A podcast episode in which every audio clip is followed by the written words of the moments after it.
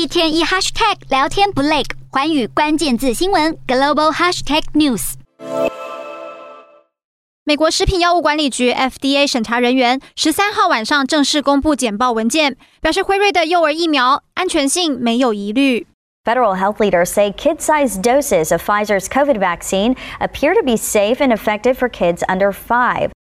辉瑞幼儿疫苗需要打三剂，而从辉瑞和 BNT 在 Omicron 成为主流病毒前所提供的研究显示，疫苗对五岁以下幼童有效率达到百分之八十点三。接下来，FDA 将在十五号审查辉瑞幼儿疫苗的紧急使用授权，而美国疾管署 CDC 拥有最后的核准权。预料辉瑞幼儿疫苗能够顺利通过这两关，最快美国的学龄前幼童下周就能开始接种辉瑞疫苗了。随着疫苗普及化，许多人认为打了三剂疫苗或是染疫后康复，就像是吃了无敌星星一般，暂时不用担心再染疫的风险。然而，美国哈佛大学追踪二零二零到二零二一染疫的儿童后，发现染疫后康复的儿童还是有再度感染 Omicron 的可能。而且，如果是从未接种疫苗的儿童，重症化的风险更高。因此，提醒家长让儿童接种疫苗还是有相当的必要性。